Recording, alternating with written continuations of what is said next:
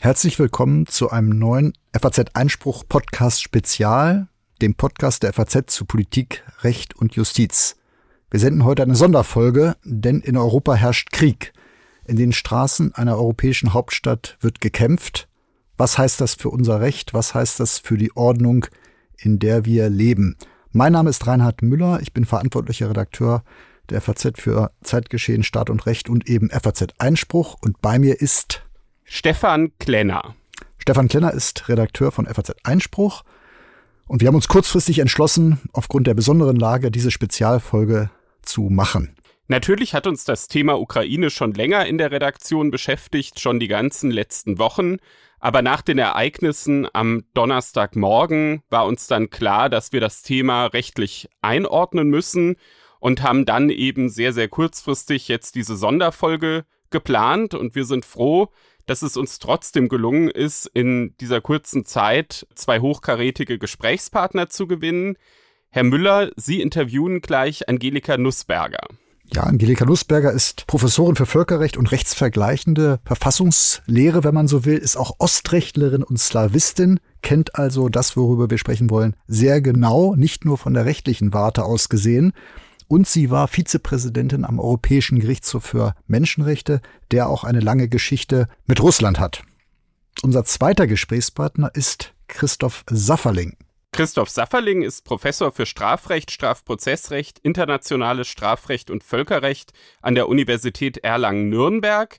Ich werde ihn fragen, ob und wie mögliche Völkerrechtsverstöße strafrechtlich geahndet werden können, und zwar nicht nur auf internationaler Ebene, sondern auch hier bei uns in Deutschland.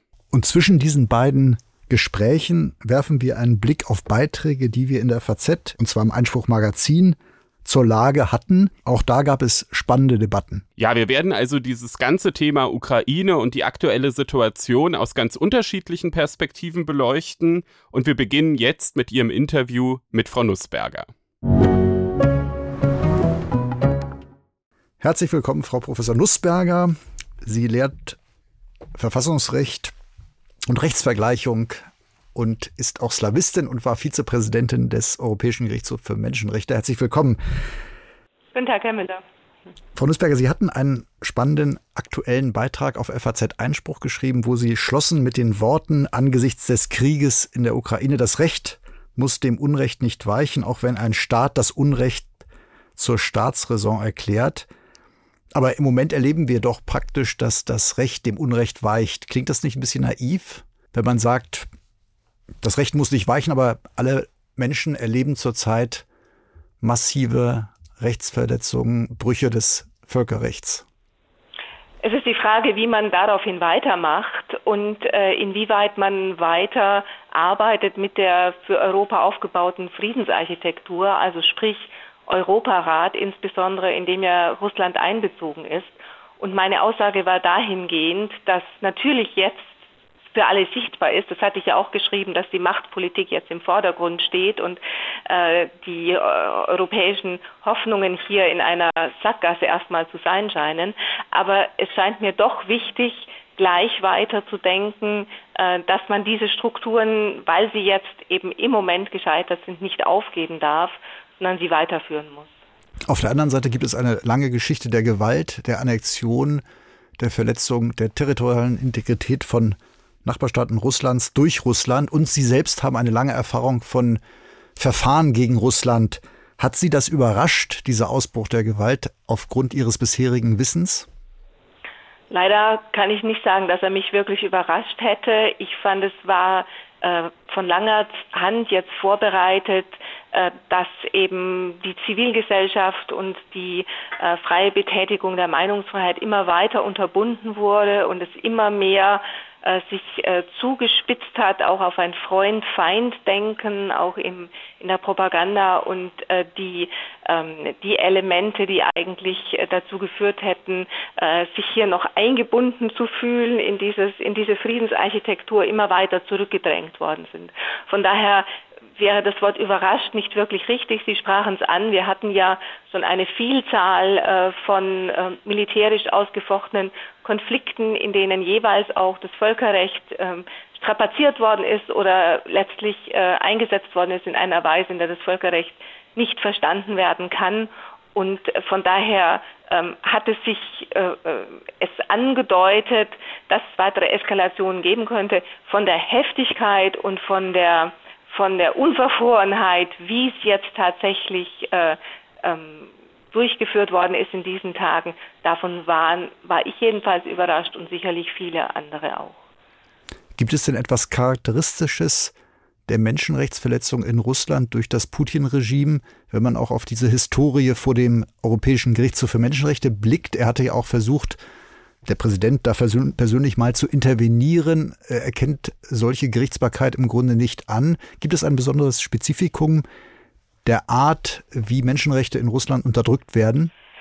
Also es sind sehr viele äh, Menschenrechtsverletzungen, in, vor allem in letzter Zeit gewesen, in denen der Gerichtshof dann auch Artikel 18 herangezogen hat. Artikel 18 ist also Machtmissbrauch, dass also Rechte nicht nur begrenzt werden und man dann über die Verhältnismäßigkeit der Begrenzung nachdenken kann, sondern dass die Rechtsbegrenzung von vornherein eigentlich als mit anderen Zwecken, also ulterior purposes verfolgt hat.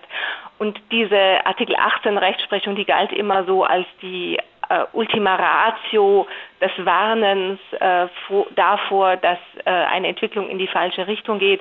Und da hatten wir eben verschiedene Fälle, nicht nur bei Russland, muss ich auch sagen, aber eben auch verstärkt mit Russland.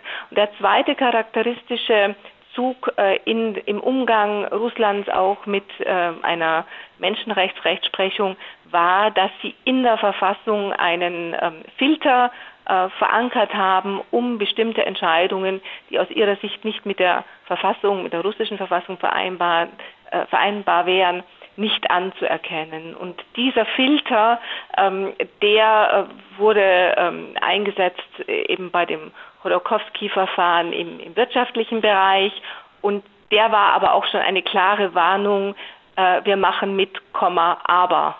Also da ist, sind andere Staaten sind auch kritisch gewesen, aber bisher hatte kein Staat einen derartigen Nichtanerkennungsmechanismus gegenüber Urteilen der, auf der Ebene der Verfassung verankert. Also ein Vorbehalt sozusagen. Das war ja die individualrechtliche Ebene. Jetzt sind wir sozusagen auf der zwischenstaatlichen. Gibt es da, auch Sie jetzt angesprochen als Ostrechtlerin und Slawistin, aber auch als vergleichende Verfassungsexpertin, gibt es ein besonderes Ostrecht auch im Völkerrecht? Eine Tradition, das Selbstbestimmungsrecht anders zu sehen, etwa als es der Westen tat? Ja, also in der Wissenschaft äh, wird diese Position äh, zunehmend deutlich äh, vertreten. Da gibt es einen estnischen Völkerrechtler, Lauri Malksö, und auch eine Doktorandin von mir hat kürzlich äh, darüber geschrieben, äh, dass äh, eben aus russischer Sicht hier mit Begriffen wie gerade Selbstbestimmung äh, anders umgegangen wird und zwar insofern problematisch, als eben dieser Grundkonfliktfall äh, des Kosovo äh, einerseits äh, genommen wird, um zu sagen, da ist Völkerrecht gebrochen worden, aber dann genau dieser Fall genommen wird, um ähm, ja letztlich äh, Annexionen oder Abspaltungen von Gebieten von anderen Staaten wiederum zu rechtfertigen. Und äh, da hat man in der letzten Zeit wirklich einen zynischen Umgang mit völkerrechtlichen Argumentationsformen beobachten können, was ja jetzt auch in dieser äh, Putin-Rede äh, vom Montag wieder deutlich war, als er auf Genozid verwies, ohne irgendeine äh, sachliche Grundlage dafür zu haben und damit natürlich angespielt hat auf die damalige Begründung für den NATO-Einsatz in Ex-Jugoslawien. Haben Sie das damals für richtig und plausibel gehalten, die humanitäre Intervention zugunsten der Kosovo-Albaner? Ich war damals äh, ehrlich gesagt auch sehr kritisch äh, dieser humanitären Intervention gegenüber, weil sie eben hier mit diesem äh, sehr schwer definierbaren Begriff der, des Genozids gearbeitet hat und damit natürlich ein Begründungstor aufgemacht hat für das, was dann ja auch äh, eins nach dem anderen gekommen ist von Georgien mit Südossetien, mit Abchasien, äh, mit Transnistrien, da waren ja dann immer wieder diese Argumente verwendet worden. Und da ist eben ein äh, großer Unsicherheitsfaktor in die völkerrechtliche Argumentation hineingekommen, der hat dazu geführt, dass eben diese, diese äh, doch sehr strikte Regel des Gewaltverbots immer wieder und immer neu unterlaufen werden konnte. Deshalb, wenn Sie mich persönlich fragen, habe ich es damals mit großer Sorge beobachtet. Und wenn man diese Argumentation aufgreift, gibt es denn nach Ihrer Kenntnis Anhaltspunkte für zumindest eine Diskriminierung von Russen oder von solchen, die sich als Russen fühlen, in diesen Gebieten der Ostukraine, die zumindest ein genaues Hinschauen erforderten? Ein genaues Hinschauen war natürlich immer erforderlich. Ich meine, die Ukraine war ja früher eigentlich dominant zweisprachig und auch unproblematisch zweisprachig. Also ich habe äh, mit ukrainischen Kollegen erlebt, dass sie am Telefon mitten im Gespräch von einer in die andere Sprache gewechselt haben. Es war etwas sehr sehr Selbstverständliches. Und man hat aus dieser Sprachproblematik mehr an Problemen gemacht, als ursprünglich eigentlich drin war. Es stimmt natürlich, dass im, im Westen mehr das Ukrainische gesprochen wurde, im Osten mehr das Russische. Und es stimmt auch, dass äh, die ähm, Ukraine das Ukrainische in, vor allem auch in der letzten Zeit sehr stark gestärkt hat. Aber äh, das ist so viele Meilen entfernt äh, von einem Begriff, äh, wie, wie ihn Putin verwendet hat mit Genozid. Es war, es war ein Versuch der Ukraine, sich da selbst zu finden, den man kritisieren konnte, wohl auch kritisieren musste, den auch die Venedig-Kommission zum zum Teil äh, kritisiert hat. Aber das waren diskutierbare äh, Entwicklungen, wo man sagen konnte, nein, ihr müsst, ihr müsst ja die Minderheitensprachen oder die, die Sprache der russischen Minderheit ähm, besser äh, mit einfügen in euer Ganzes. Das ist, ist sicherlich so, aber das war in keinster Weise irgendwie eine Art des Ausschlusses der russischsprachigen Bevölkerung, die, die zu äh, ja, genozidähnlichen Zuständen geführt hätte. Und schwingt jetzt in dieser russischen Aggression auch noch etwas von der Brezhnev-Doktrin oder von einer Doktrin mit, die eine Art Dominanz, eine natürliche Dominanz, ein großrussisches Gewaltstreben auch rechtlich rechtfertigen will? Ja, rechtlich und historisch ja auch sehr stark. Also es ist ja die Argumentation sehr stark auch äh, auf Geschichte aufgebaut und auf Zufälligkeiten der Geschichte, die rückgängig gemacht werden sollten, obwohl man ja die Anerkennung der Grenzen als Grundlage äh, sieht. Äh, und äh, die Brezhnev-Doktrin schwingt mit. Also die, der Grundgedanke, hier ein historisches Kontinuum erhalten zu wollen, das 1990 aus widrigen Umständen auseinandergebrochen ist und jetzt dieses Kontinuum wieder zusammenzufügen und wieder letztlich äh, abzusichern äh, mit, einer, mit einem Bollwerk gegen den Westen mit quasi Großbuchstaben geschrieben, das ist, äh, das ist durchaus in der Argumentation von russischer Seite zu erkennen. Nun kann man ja argumentieren, dass historische, ethnische Argumente auch sonst verwendet werden. Der Unterschied ist jetzt natürlich diese massive Gewalt, überhaupt die Überschreitung von Grenzen, die Verletzung von territorialer Integrität eines anerkannten Nachbarlandes. Gibt es da ein besonderes Verhältnis auch einen niedrigschwelligen Zugang zur Gewalt? Ja, also der Einsatz von Gewalt äh, ist ja jetzt einfach als Mittel auch vorbereitet worden, ist gedacht worden. Das haben wir auch äh, in den anderen Konflikten ja gesehen, dass äh, schnell mit Gewalt reagiert worden ist, aber letztlich doch noch mehr in dosierter Form, als es äh, sich jetzt ja hier angebahnt hat und ja auch vorbereitet, also vor der ganzen Weltöffentlichkeit ausgebreitet, wurde ja diese Gewaltkulisse aufgebaut, die ja auch schon völkerrechtswidrig war, mit so einer Drohung in Verhandlungen zu gehen. Da war sicherlich eine, eine große Bereitschaft, den Worten unmittelbar Taten folgen zu lassen, die man bisher so weder als Drohgeste noch auch dann in der Umsetzung äh, zur, zur Aktion äh, hätte erkennen können. Also das ist ein vollkommen äh, neuer Stil äh, im Umgang miteinander, den man gedacht hatte, hinter sich gelassen zu haben. Und das ist, glaube ich, jetzt auch der große Schock der Weltgemeinschaft, dass äh, da jemand einfach wirklich alle Tabus bricht und äh, die Tabus auch nicht mehr als Tabus empfindet, die rechtlichen Tabus. Und wie bewahrt man dann seine Werte? Also man kann sie natürlich selbst weiter leben. Aber gerade wenn man selbst ein anderes Verhältnis zur Gewalt hat oder die Gewalt auch fürchtet, auch aus guten Gründen, wie kann man dann gegen einen Aggressor bestehen? Und wie kann man die Werteordnung halten, hochhalten? Ja, das wird die Frage sein, die uns jetzt sehr beschäftigt. Man muss immerhin sehen, dass es in Russland äh, äh eine äh, unterdrückte Zivilgesellschaft gibt, ja auch in Weißrussland ganz stark, dass die Menschen da anders denken. Äh, bloß die, die kommt nicht kann nicht im Moment so zum Ausdruck kommen, aber da gibt es jedenfalls Anknüpfungspunkte. Aber äh, ich gebe Ihnen insofern recht, man kann nicht naiv einfach sagen, äh, wir reden weiter und ähm, haben keine Antwort darauf, dass die anderen nicht reden. Da wird eben sehr viel jetzt neu gedacht werden müssen. Aus meiner Sicht war der Europarat eben immer noch ein runder Tisch, an dem alle saßen und ich fand es immer noch großartig, dass man eben mit den Russen hier auf gleicher Ebene äh, in einer Gemeinschaft eingebunden sprechen konnte. Das wird kaum mehr funktionieren äh, jetzt in der Zukunft und wie man das ersetzt, welche neuen Formate man findet, äh, das wird die Zukunft zeigen. Aber man darf nicht jetzt ähm, quasi die, die Ordnung, die man nun über 70 Jahre aufgebaut hat, äh, für bankrott erklären. Man muss, man muss, man muss sie retten. Man muss aber versuchen, wie man sie so retten kann, dass sie einen, einen solchen Test, wie sie ihm jetzt ausgesetzt war, auch bestehen könnte. Wobei ich gebe Ihnen äh, recht, äh, wenn jemand wirklich die Regeln, die er erst unterschreibt, überhaupt nicht mehr einhält, dann ist man eben mit rechtlichen Mitteln auch, auch äh, am Ende des Latein erstmal. Und wie kann man die Zivilgesellschaft, die demokratischen Kräfte, vor denen sich natürlich Putin fürchtet, die Freiheit stärken und zugleich spürbare Signale und spürbare Sanktionen verhängen. Das ist ja auch eine Herausforderung. Man könnte boykottieren, wie das auch mit Sportveranstaltungen geschieht oder angekündigt ist. Man könnte auf der anderen Seite sagen, wir wollen Kanäle offen halten. Ja, man muss Kanäle versuchen offen zu halten. Ich glaube, dass auch die äh, Sprechweise sehr wichtig ist. Also äh, Kanzler Scholz hat ja auch gesagt, äh, es sei Putins Krieg äh, und hat also die Trennung hier gemacht. Ich glaube, dass viele russische äh, Mitbürgerinnen und Bürger jetzt in der Tat genauso fassungslos sind und dass man zumindest erstmal schon von der Rhetorik, die mit auffangen muss, dass man das sieht, dass, dass da nicht alle wirklich dahinter stehen.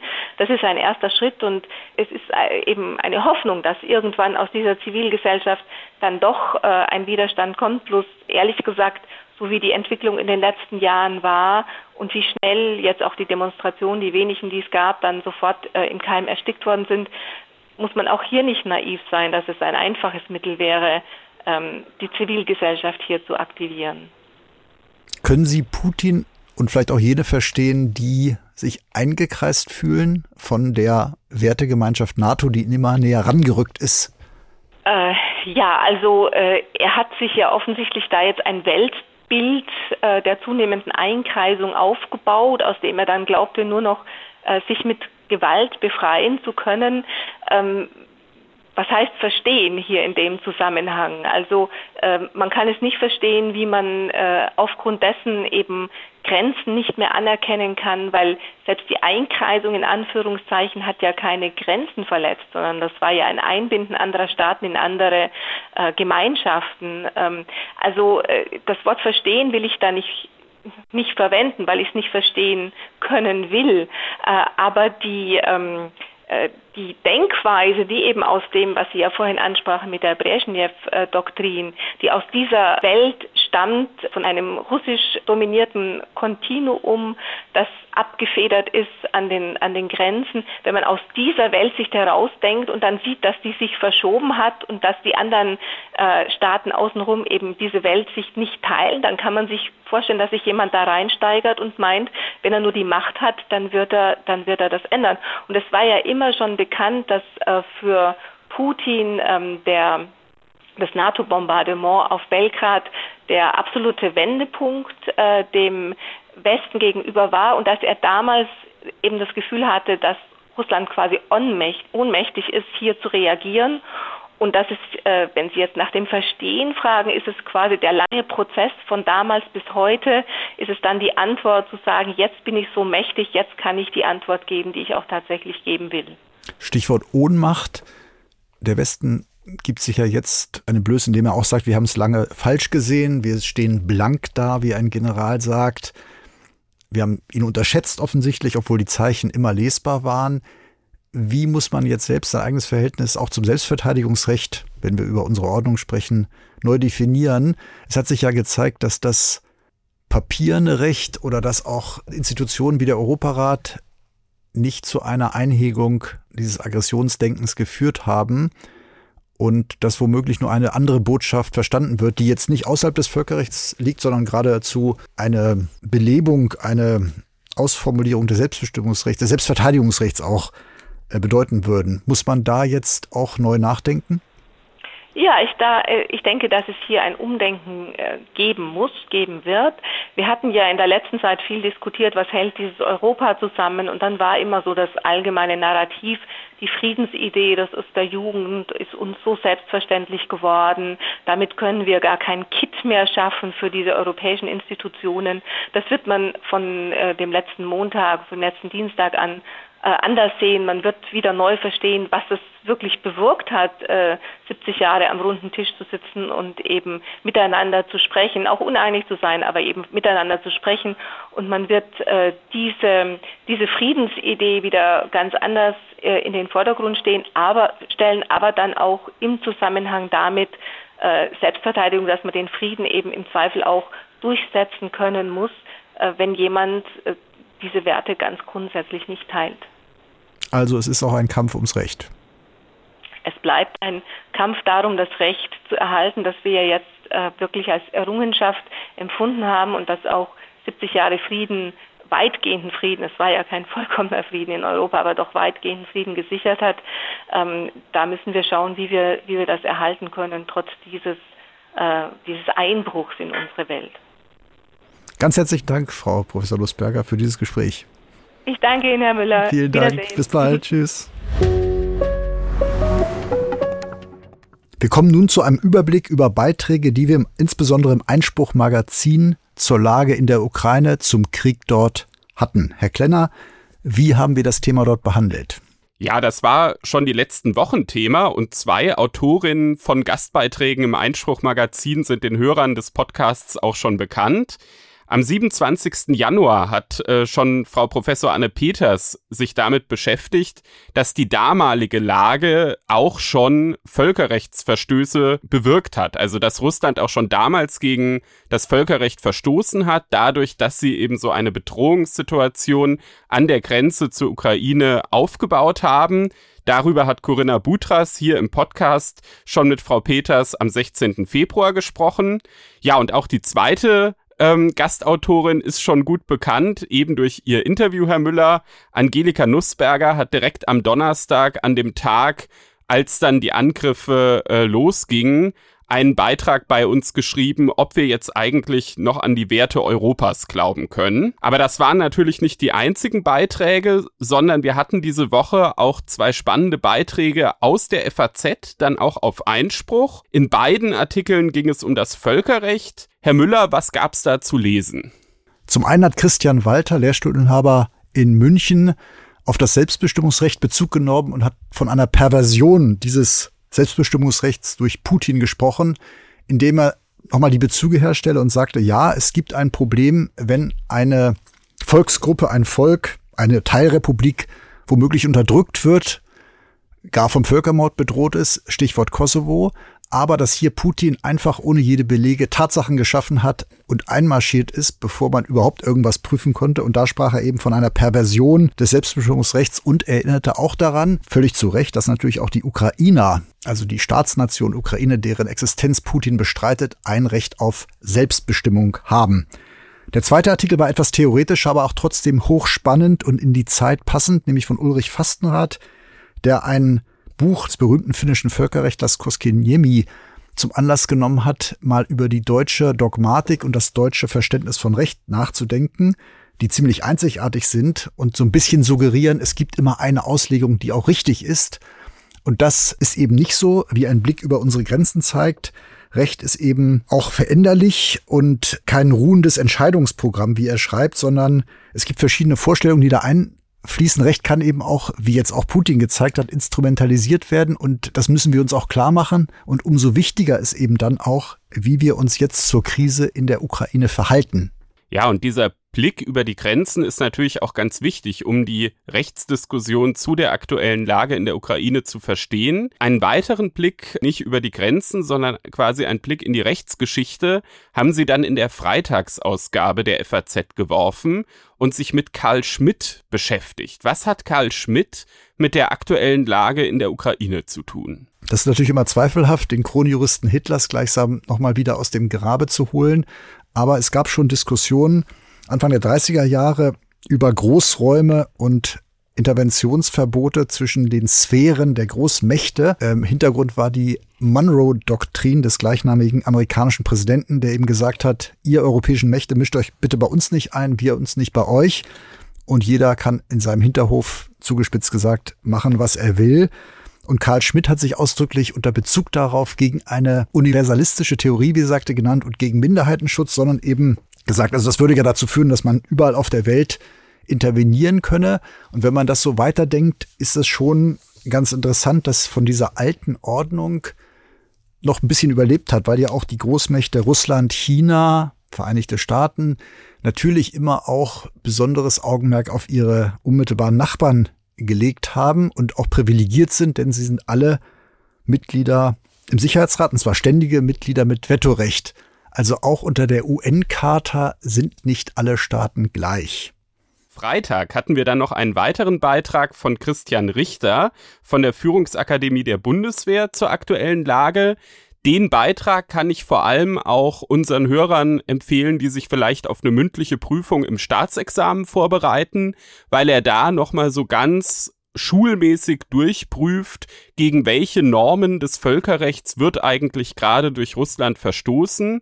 Und er geht auch auf mögliche Rechtfertigungsgründe ein. Schaut die sich also auch ganz genau an. Gibt es da eine Möglichkeit, diesen Angriff in irgendeiner Weise zu rechtfertigen? Das verneint er, aber gerade auch im Prüfungsgespräch ist sowas sicherlich sehr, sehr gut zu wissen. Und das will ich auch zum Anlass nehmen, nochmal zu erklären, wie man eigentlich diese Beiträge des FAZ äh, Einspruchmagazins lesen kann. Da gibt es zwei Möglichkeiten. Einmal übers Netz, einfach faznet-einspruch oder natürlich auch über die FAZ Einspruch App.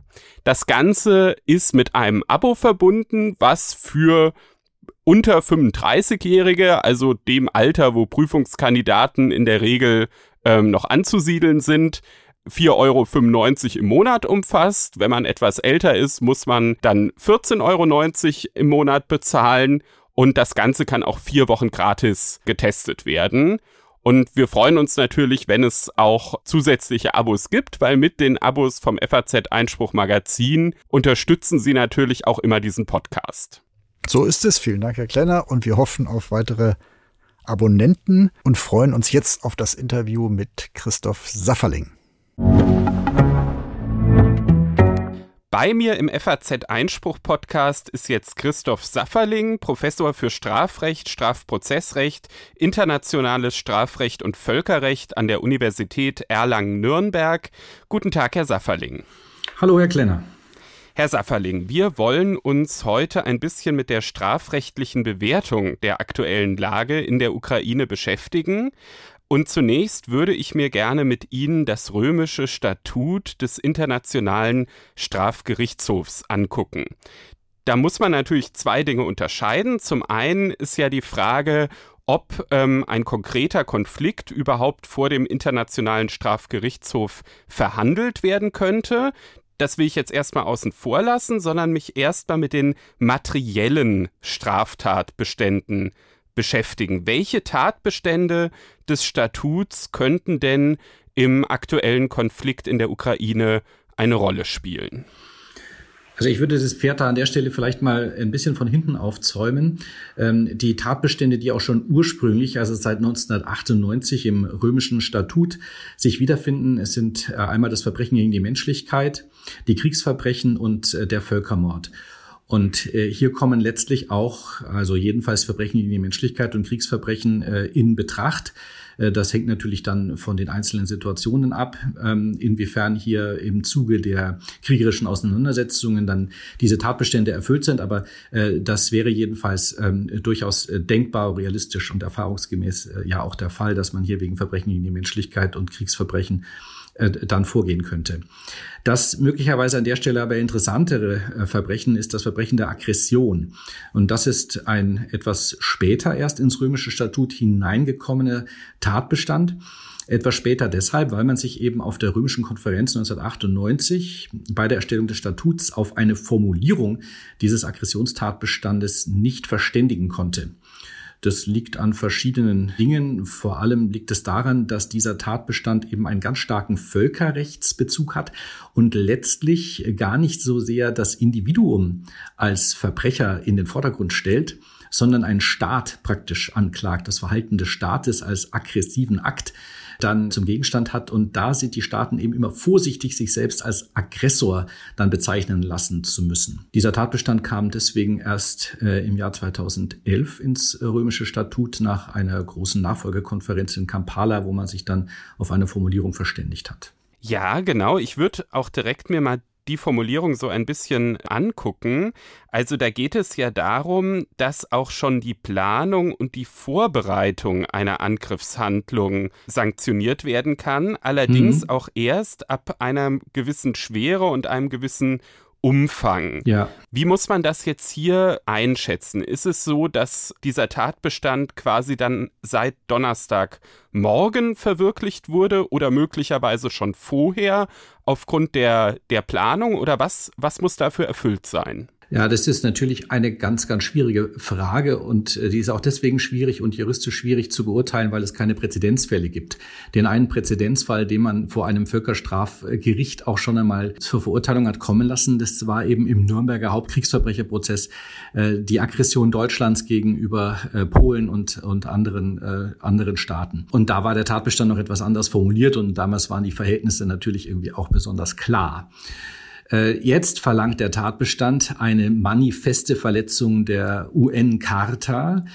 Und äh, das ist oftmals schon gar nicht so einfach, äh, das äh, letztlich nachzuweisen, vor allem weil es eben eine manifeste, also eine offenkundige Verletzung äh, sein muss, sobald also hier Zweifel bestehen, ob nicht vielleicht doch ein Rechtfertigungstatbestand äh, in Betracht kommt, äh, kann man schon wieder ins Diskutieren kommen.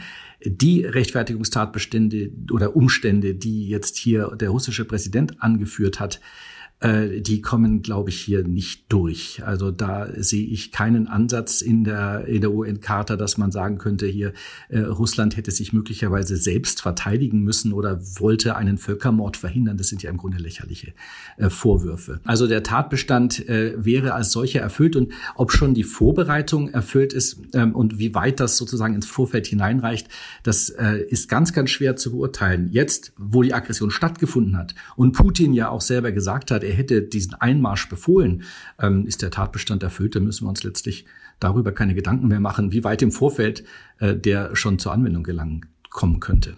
Dann haben wir das geklärt. Also dann wissen wir quasi, dass das Verbrechen der Aggression materiell erfüllt ist. Sie haben vorhin aber auch noch zwei andere Tatbestände angesprochen, und zwar Verbrechen gegen die Menschlichkeit und Kriegsverbrechen. Ja. Können Sie da unseren Hörern nochmal erklären, was das zum Beispiel ist und wo auch die Unterschiede dieser beiden Tatbestände liegen? Ja, also die Kriegsverbrechen beziehen sich auf äh, Regelungen, die im Rahmen des humanitären Völkerrechts immer dann gelten, wenn es einen bewaffneten Konflikt gibt. Das hat jetzt nichts damit zu tun, ob irgendjemand ein Aggressor ist oder eine Armee sich verteidigt, sondern es gilt einfach immer, wenn Waffen sprechen, dann müssen sich beide Parteien unabhängig von der Kriegsschuld, wenn ich das mal so nennen darf, dann gilt das unabhängig davon äh, so ein gewisser Maß, gewisses Maß an Fairness gegenüber den, ja, und Respekt gegenüber den Soldaten äh, sozusagen der anderen Partei. Das bezieht sich dann auf Kriegsgefangene, auf den Schutz von Verletzten und Verwundeten und zum anderen eben auch auf den Schutz der Zivilbevölkerung. Also eine, das, das große äh, Moment, was hier in diesem Kriegsvölkerrecht bei den Kriegsverbrechen eben zum Durchbruch kommen soll, ist die Unterscheidung zwischen militärischen und zivilen Objekten. Und zivile Objekte anzugreifen ist mal per se verboten. Wer das macht, äh, absichtlich ein ziviles Objekt angreift, also auch beispielsweise ein Krankenhaus, eine Schule oder eben eine Wohngegend, äh, der macht sich strafbar. So, das ist dieses Konzept der Kriegsverbrechen. Und daneben gibt es eben Verbrechen gegen die Menschlichkeit. Die sind jetzt nicht abhängig von einem bewaffneten Konflikt, aber jetzt in unserem Fall der Ukraine hätten wir den ja. Ähm, aber auch im bewaffneten Konflikt sind die anwendbar. Und da geht es äh, darum, dass kriminalisiert ist die systematische oder massenhafte Verletzung von Menschenrechten, wenn ich es vielleicht mal so kurz zusammenfassen darf. Das ist also auch ganz klar jetzt ein, äh, eine Schutznorm für die Zivilbevölkerung, also die, die keine Möglichkeiten haben, sich zu verteidigen, die der Gewalt äh, eines Staates oder einer Armee in diesem Fall hilflos ausgeliefert sind, die sind hier dann entsprechend besonders, äh, besonders geschützt. Und da gibt es eine Reihe von Einzeltaten. Das fängt an bei Tötungen, über Folterungen, Misshandlungen, Gefangennahme äh, etc. Das sind äh, Dinge, die, wenn sie eben systematisch und massenhaft auftreten, dann als Verbrechen gegen die Menschlichkeit bestraft werden. Wenn man jetzt den bisherigen äh, Kriegsverlauf sich anguckt, dann muss man ja feststellen, dass zum Beispiel auch schon zivile Gebäude und auch Wohngebäude schon getroffen wurden. Ob das jetzt schon Kriegsverbrechen sind, das hängt also dann davon ab, ob das quasi absichtlich geschehen ist oder ob das quasi versehentlich geschehen ist, als eigentlich militärische Objekte getroffen werden sollten. Habe ich Sie da richtig verstanden? Ja, Herr Kleiner, so in etwa kann man das, äh, kann man das sagen, ja. Also es muss auf jeden Fall erstmal grundsätzlich unterschieden werden. Also wenn jetzt einfach Raketen abgefeuert werden, ohne dass man darauf achtet, wo die landen, dann ist das schon ein, ein unterschiedloser Angriff und das ist schon verboten. Mhm. Und ansonsten, äh, wie gesagt, darf man nur platziert militärische Objekte an, äh, angreifen. Das hat allerdings auch auch noch eine Grenze. Und zwar muss man auf einen, den Angriff eines militärischen Objektes auch dann unterlassen, wenn die sogenannten Kollateralschäden zu hoch sind. Also wenn die Schäden unter der Zivilbevölkerung zu hoch sind, auch wenn eigentlich ein militärisches Objekt angezielt ist. Das klingt natürlich jetzt ganz gut, ähm, ist allerdings noch nie wirklich zur Anwendung gekommen, weil man als Staat immer behaupten kann, der militärische Vorteil sei so überragend, äh, dass äh, die zivilen Opfer, auch wenn das viele sind, ähm, doch irgendwie noch im Verhältnis stehen. Das ist natürlich eine sarkastische Abgrenzung, aber so ist das Recht an dieser Stelle. Verstehe, ja. Ich würde gerne noch auf einen möglichen Rechtfertigungsgrund eingehen. Sie hatten ja. eben schon gesagt, das, was Russland da behauptet, dass eben das Ganze gemacht werde, um einen Völkermord ähm, in den Separatistengebieten zu verhindern, das sei im Grunde lächerlich. Ähm, ja. Das ist auch das, was wir aus der Nachrichtenlage kennen. Es gibt aber noch einen anderen Argumentationsstrang von Russland und zwar vergleicht Russland häufig die Situation in der Ostukraine mit der Situation im Kosovo 1999. Ja. Würden Sie sagen, auch das ist lächerlich oder gibt es da tatsächlich Parallelen? Ja, die, äh, der NATO-Einsatz 1999 im Kosovo war ja auch kein Ruhmesblatt des Völkerrechts, aber die Rechtfertigung, äh, die damals eben dann letztlich auch überzeugt hat, war die humanitäre Situation, die Gefährdung der Zivilistinnen und Zivilisten in Serbien. Ähm, und äh, daraufhin wurden eben hier diese NATO-Bombardements dann äh, letztlich völkerrechtlich als gerechtfertigt äh, angesehen. Man nennt das dann humanitäre Intervention. Und diese humanitäre Intervention ist äh, äh, völkerrechtlich irgendwie ein dünnes Eis, aber sie ist äh, so zähneknirschend irgendwie akzeptiert. Man muss aber natürlich dann genau gucken, äh, wie dramatisch ist die Situation tatsächlich und kann sie wirklich nur durch militärische Mittel dann entsprechend äh, beendet, beendet werden. Also da gibt es auf jeden Fall ganz klar eine starke Verhältnismäßigkeitsprüfung. Und was also nicht geht, ist, dass ich äh, dann außerhalb dieses Gefährdungsgebietes eingreife. Also in unserem Fall, wenn in diesen äh, sogenannten Volksrepubliken hier ähm, dann möglicherweise humanitäre Ausnahmesituationen für die russische Bevölkerung gegeben wären, ja, ich spreche im Konjunktiv, äh, dann legitimiert aber die Unterstützung dieser Personen und der Schutz dieser Personen nicht ein Angriff auf Kiew, was völlig außerhalb dieses Gebiets liegt und damit letztlich auch nichts, äh, nichts zu tun hat. Also das würde durch eine humanitäre Intervention niemals gerechtfertigt, äh, so jedenfalls meine Ansicht. Äh, das wäre immer nur dann eine Rechtfertigung für einen punktuellen Einsatz, um, um unmittelbar bedrohte Personen zu schützen. Dann haben wir, glaube ich, die materielle Seite des Strafrechts jetzt ganz gut herausgearbeitet. Also ähm, einmal ist auf jeden Fall das Verbrechen der Aggression erfüllt mhm. und möglicherweise, das käme dann auf die genauen Gegebenheiten vor Ort an, auch äh, schon Kriegsverbrechen oder zumindest besteht die Gefahr, dass das auch im weiteren Kriegsverlauf äh, verwirklicht werden mhm. könnte. Die andere Frage ist natürlich, kann Russland jetzt ähm, vor dem Internationalen Strafgerichtshof dafür zur Verantwortung gezogen werden. Wie sieht es da aus? Ja, die Durchsetzung von Völkerstrafrecht ist ja sicherlich noch äh, so das große Problem auch im, im, im Völkerrecht. Den Internationalen Strafgerichtshof haben wir ja seit 2002 äh, und er ist aber nur dann äh, tatsächlich irgendwie in der Lage einzugreifen, wenn äh, das Verbrechen auf dem Gebiet, auf dem Staatsgebiet eines Mitgliedstaats stattgefunden hat. Also dieses Gericht basiert auf dem Prinzip ähm, der, der Zustimmung. Also er hat Mitgliedstaaten und nur diese Mitgliedstaaten akzeptieren die Rechtsprechungskompetenz dieses Gerichtshofs und dieser kann dann also nur in Situationen, die sich auf dem Territorium eines Mitgliedstaats abspielen, dann auch tätig werden. Äh, jetzt jedenfalls im Grundsatz. Ähm, das ist jetzt dummerweise hier da nicht der Fall. Ne? Die Ukraine ist kein Mitgliedstaat am Internationalen Strafgerichtshof. Es war sicherlich politisch nicht klug, aus Sicht der Ukraine nicht schon vor Jahren beigetreten zu sein, aber nun ist es mal so. Es gibt dann tatsächlich noch die Möglichkeit, äh, auf zweierlei Arten ad hoc den Internationalen Strafgerichtshof äh, anzurufen. Nämlich einmal könnte die Ukraine tatsächlich jetzt für eine gewisse Situation, für einen gewissen Zeitpunkt den Internationalen Strafgerichtshof gleichwohl bitten, auch wenn es nicht Mitglied ist, äh, die Rechtsverfolgung hier zu übernehmen. Das hat die Ukraine auch für die Situation in der Krim mal getan. Ähm, das wäre die eine Ad-Hoc-Übertragungsmöglichkeit. Die andere wäre ähm, eine Möglichkeit, dass der Sicherheitsrat der Vereinten Nationen den Internationalen Strafgerichtshof quasi ersucht, äh, die Strafverfolgung zu übernehmen.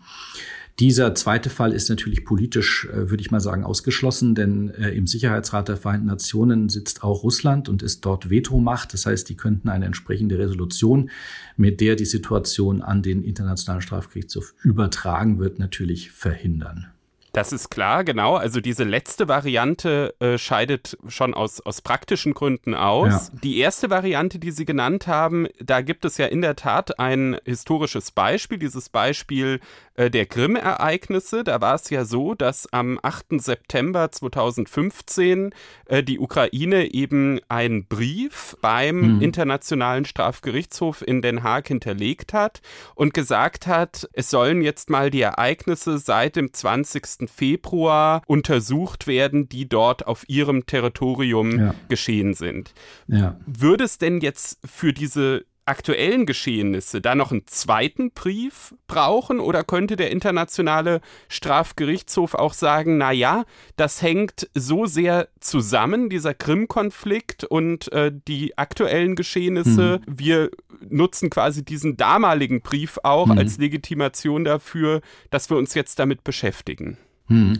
Also an sich ist das nicht so nicht so gedacht, denn äh, diese Sondermöglichkeit hier der Situationsübertragung äh, durch einen Nichtmitgliedstaat ist äh, immer gedacht, dass da wirklich spezifische Situationen ähm, übertragen werden und auch in, in spezifischen Zeiträumen. Und so war das, äh, wenn ich das richtig sehe, auch damals, dass eben diese Situation in Bezug auf die Krim hier übertragen worden ist und das geht nicht über das Jahr 2015 hinaus. Also das äh, ist, ist natürlich dann blöd ja, und sicherlich ungünstig für den Internationalen Strafgerichtshof, aber das ist so. Es bräuchte einen neuen Übertragungsakt. Und wenn es den aber gäbe, also wenn zum Beispiel jetzt ja. der ukrainische Präsident Zelensky sagen würde, er reicht einen neuen Brief ja. ein, dann könnte der internationale Strafgerichtshof sich zum Beispiel bei möglichen Kriegsverbrechen dann der Sache ja. annehmen.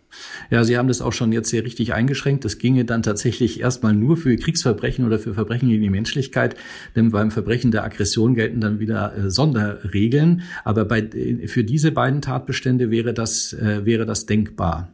Ja, diese, diese Sonderregeln habe ich gesehen. Die sind ja in äh, Artikel 15 mhm. des äh, römischen Statuts aufgelistet. Mhm. Und ähm, ich finde insbesondere den Artikel 15 Nummer 5 etwas kurios, muss ich sagen, weil da ja quasi gesagt wird, dass ein Staat, äh, ich drücke es jetzt mal etwas vereinfacht aus, zustimmen muss, wenn das verhandelt werden soll, von dem die, die Aggression ausgegangen ist. Ne? Wenn es ja. um, um äh, potenzielle Täter geht, die Staatsangehörige dieses Staates sind. Ja. Können Sie mir erklären, wie das zustande kam und vielleicht auch ein bisschen provokativ gefragt, ähm, was ist dann überhaupt diese Norm noch wert? Weil es wird doch wahrscheinlich nie ein Staat dann zustimmen, dass gegen ihn ermittelt wird. Ja, was das soll, weiß ich nicht und dass diese Norm nicht mehr exekutierbar ist, das stimmt.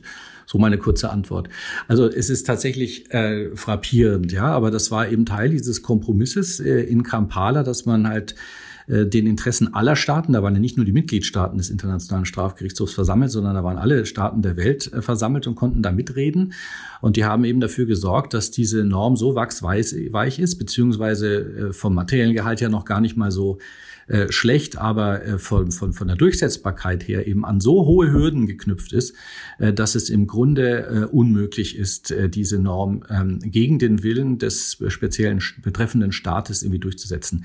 Es ginge möglicherweise, wenn alle Mitglieder des Sicherheitsrates ähm, an einem Strang zögen, dann ginge es auch gegen den Willen eines, äh, eines Staates.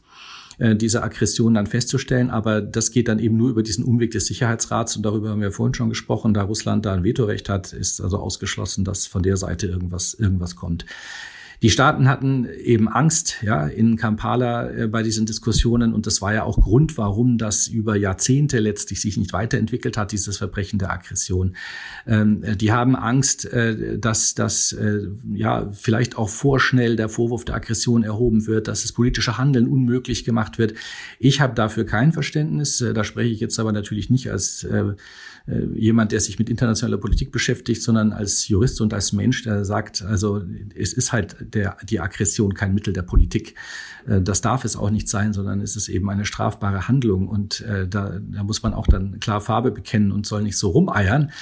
Ähm, aber das ist eben auf der internationalen Bühne ganz, ganz anders gesehen worden. Das Fatale dabei ist, wie ich finde, äh, dass eben gerade in diesem Punkt das, was man im Nürnberger Hauptkriegsverbrecherprozess ja so stark gemacht hat, es war ja gerade damals hieß es Verbrechen gegen den Frieden, genau das war es ja, was Nazi-Deutschland vorgeworfen worden ist. Und das, genau das war auch der, die Hauptaussage dieses Nürnberger äh, Prozesses, gerade von Seiten auch der, der US-Amerikaner, dass sie eine Norm etablieren wollen, die eben den Aggressionskrieg ein für alle Mal kriminalisiert. Das war das erklärte Ziel.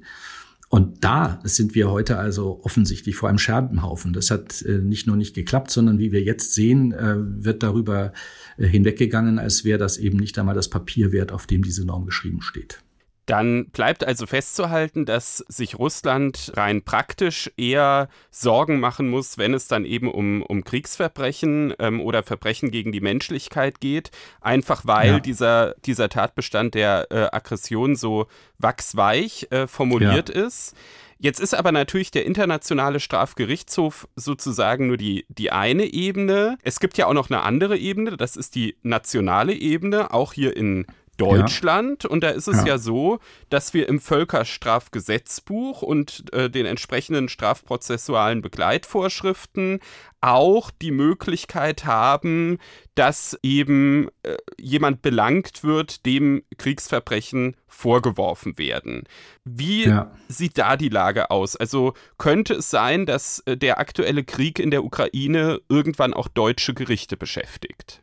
Ja, das ist die, äh, im, im Grunde schon, schon denkbar. Hier gibt es aber wieder genau zu differenzieren. Also auch das Aggressionsverbrechen, was wir im Völkerstrafgesetzbuch auch jetzt wiederfinden, ähm, muss eben abgegrenzt werden zu Verbrechen gegen die Menschlichkeit und Kriegsverbrechen. Bei diesen letztgenannten, wenn ich damit wieder anfangen darf, also Kriegsverbrechen und Verbrechen gegen die Menschlichkeit, gilt nach Paragraph 1 Satz 1 VSDGB, also des Völkerstrafgesetzbuchs, das sogenannte Universalitätsprinzip. Das heißt, hier könnten deutsche Strafverfolgungsbehörden oder müssen sogar deutsche Strafverfolgungsbehörden äh, tätig werden, äh, völlig unabhängig davon, von wem und wo das internationale Verbrechen begangen worden ist.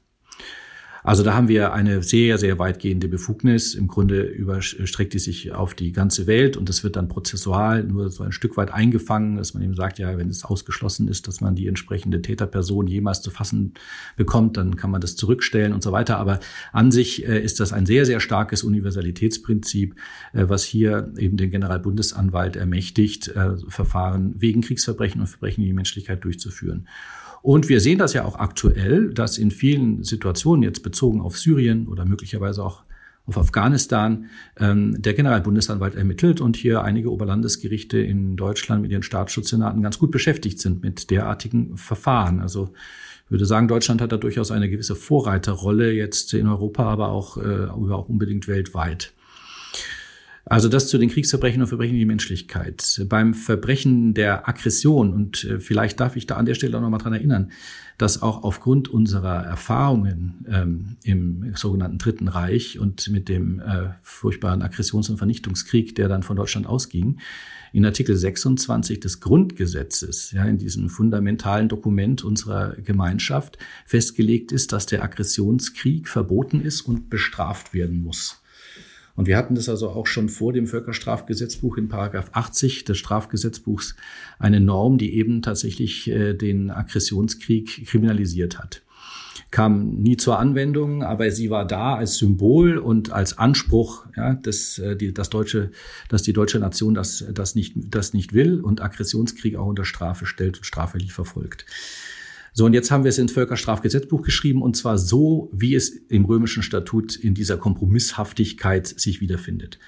Das heißt, wir haben hier also die grundsätzlich die gleiche Problematik äh, mit der manifesten Verletzung der, Vereinten, der Charta der Vereinten Nationen, äh, zum einen auf materieller Seite. Und wir haben auch prozessual eine äh, einen weiteren Kompromiss, äh, den wir im Völkerstrafgesetzbuch finden, nämlich in Paragraph 1 Satz 2, der das Universalitätsprinzip einschränkt und also sagt, ähm, Aggression wird nur verfolgt, wenn die Tat entweder gegen Deutschland gerichtet ist oder wenn der Täter Deutscher ist. Ja, und da hier beides noch nicht, aber es ist jedenfalls nicht der Fall jetzt in, in Bezug auf Russland und die Ukraine, kann also der Generalbundesanwalt hier tatsächlich in Bezug auf die Aggression ähm, nichts tun. Gleichwohl würde ich ihm empfehlen, schon mal eine Akte anzulegen mit einem Ermittlungsverfahren in Bezug auf Kriegsverbrechen und Verbrechen gegen die Menschlichkeit, denn äh, da werden sicherlich Strafanzeigen kommen. Könnte das dann bedeuten, wenn Wladimir Putin wieder einmal deutschen Boden betreten sollte? Das ist ja zurzeit auch aufgrund der äh, aktuellen Sanktionen mehr als fraglich, aber nehmen wir an, das wäre der Fall und es gäbe solche Kriegsverbrechen, äh, dass er dann am Flughafen verhaftet werden könnte. Er müsste dann sogar verhaftet werden, wenn es ein entsprechendes Ermittlungsverfahren gibt und wenn der Verdacht stark genug ist, ja. Ja, dann haben wir das auch ein bisschen aufgeklärt. Auch da beim Völkerstrafgesetzbuch ist also eine, ja, eine ähnliche Parallele wie bei dem römischen Statut. Ich würde gerne zum Verständnis noch auf zwei Sondersituationen eingehen. Die eine mhm. Sondersituation ist, es kann ja auch Verbrechen geben, die nicht direkt von Russland, sondern von Separatisten im Donbass ja. äh, begangen ja. werden. Ja. Was ändert das für die rechtliche Bewertung? Ähm, das ändert insofern etwas, als wir es dann, jedenfalls bevor Russland jetzt intervenierte, wir es möglicherweise mit einem nicht internationalen bewaffneten Konflikt zu tun hatten. Und äh, das Völkerstrafrecht oder das humanitäre Völkerrecht, um genau zu sein, differenziert hier zwischen dem internationalen bewaffneten Konflikt und dem nicht internationalen bewaffneten Konflikt. Das hat auch historische Gründe und äh, ist eigentlich nach einer modernen Lesart des humanitären Völkerrechts auch nicht mehr angemessen, aber das römische Statut unterscheidet noch so. Und äh, wenn also jetzt ohne russische Intervention äh, Freiheitskämpfer gegen ukrainische ähm, Armee kämpfen, dann ist das ein innerstaatlicher Konflikt und da gelten dann ein bisschen andere äh, Regeln. Da gilt dann nicht das ganze volle Programm des humanitären Völkerrechts, sondern ein bisschen ein abgespecktes. Aber man kann trotzdem auch in dem Kontexten ähm, und äh, jetzt in Parenthese, die allermeisten der Konflikte der letzten Jahre, also Afghanistan und auch Syrien, jedenfalls in Teilen, ähm, waren äh, nicht internationale Konflikte. Und auch da ähm, hat das humanitäre Völkerrecht natürlich ähm, etwas, etwas zu sagen und, Regelungs- und Regelungscharakter. Ähm, aber das wäre dann hier eben in dieser Situation Freiheitskämpfer, Separatisten, äh, Truppen gegen eben die staatliche Armee der Ukraine. Das wäre ein nichtstaatlicher äh, bewaffneter, ein, ein, Entschuldigung, ein innerstaatlicher bewaffneter Konflikt. Und äh, deswegen müsste man da ein bisschen differenzieren, was die, was die genauen Straftatbestände anbelangt. Wie ist es bei den Straftatbeständen eigentlich? Wer kann sich quasi so eines Kriegsverbrechens schuldig machen? Kann das jetzt nur Herrn Putin treffen oder kann das nur Befehlshaber in dem Krieg treffen? Kann das auch den einzelnen Soldaten treffen? Wie sind da die Voraussetzungen? Ja, also in der Tat äh, ist es eine ganz interessante Frage und äh, jetzt anders als das Aggressionsverbrechen, was ja ein Führungsverbrechen ist, also da werden dann nur diejenigen belangt oder können nur belangt werden, die auf dem Top-Level der staatlichen äh, Befehlskette stehen, also Präsidenten, Verteidigungsminister möglicherweise. Ähm, umgekehrt ist es eben bei den Kriegsverbrechen, da sind die ähm, erst einmal verantwortlich, die tatsächlich das Gewehr in der Hand haben. Und dann die ähm, in zweiter Ebene, die eben diese Leute befehlen in der, in, in, als, als Offiziere ähm, etc. Es geht aber dann die Hierarchieleiter eben nach oben. Ähm, die Zurechnung wird natürlich dann immer etwas diffiziler, wenn äh, je weiter die Person weg ist von dem, was an der Front geschieht, desto mehr kann sich die Person darauf besinnen oder darauf berufen zu sagen, ähm, ich wusste davon nichts äh, dass die hier, weiß ich nicht, äh, die, die, die äh, reihenweise vergewaltigen beispielsweise, das war mir nicht bewusst ähm, dann ist es schwierig mit der strafrechtlichen Zurechnung, ja, weil wir ja immer nach dem Schuldprinzip äh, den Vorsatz des Täters brauchen, also auch der Hintermann, der Befehlshaber, der möglicherweise in Moskau sitzt, der muss eben wissen, was vor Ort passiert. Und äh, da wird es halt mit der Zurechnung dann etwas, dann etwas schwierig. Aber im Prinzip ist jede Ebene vom einfachen Soldaten, der mit dem Gewehr in der Hand äh, losmarschiert, bis eben zu dem, äh, der in Moskau am Schreibtisch sitzt und die Befehle gibt, ist jeder auch wegen Kriegsverbrechen strafbar. Das ist vielleicht etwas, was sich durchaus der eine oder andere, der da gerade an diesem Krieg beteiligt ist, auch nochmal bewusst machen sollte. Ich würde mhm. zum Ende unseres Gesprächs jetzt noch ein bisschen generell auf das Völkerstrafrecht gucken. Ja. Mir ist aufgefallen, dass ähm, anders als zum Beispiel beim Konflikt in Syrien jetzt insgesamt in der öffentlichen Debatte sehr wenig über das Völkerstrafrecht gesprochen wurde. Ja. Haben Sie das auch so empfunden? Und falls ja, haben Sie eine Erklärung dafür? Woran könnte das liegen? Ja, Herr Klenner, das ist mir auch aufgefallen und ich finde das auch ein, ein, bisschen, ein bisschen traurig. Ich erkläre mir das dadurch, dass wir hier von vornherein sozusagen es mit zwei Staaten zu tun haben, Russland und die Ukraine, die eben beide keine Mitgliedstaaten des Internationalen Strafgerichtshofs sind, so dass man da vielleicht nicht so, nicht so dran gedacht hat. Aber Zugleich hat man die letzten, äh, sagen wir mal, 20 Jahre schon festgestellt, dass das Thema Völkerstrafrecht auch bei diplomatischen Verhandlungen, bei Friedensverhandlungen etc. eigentlich immer mit am Tisch saß. Und äh, das war jetzt hier tatsächlich nicht so.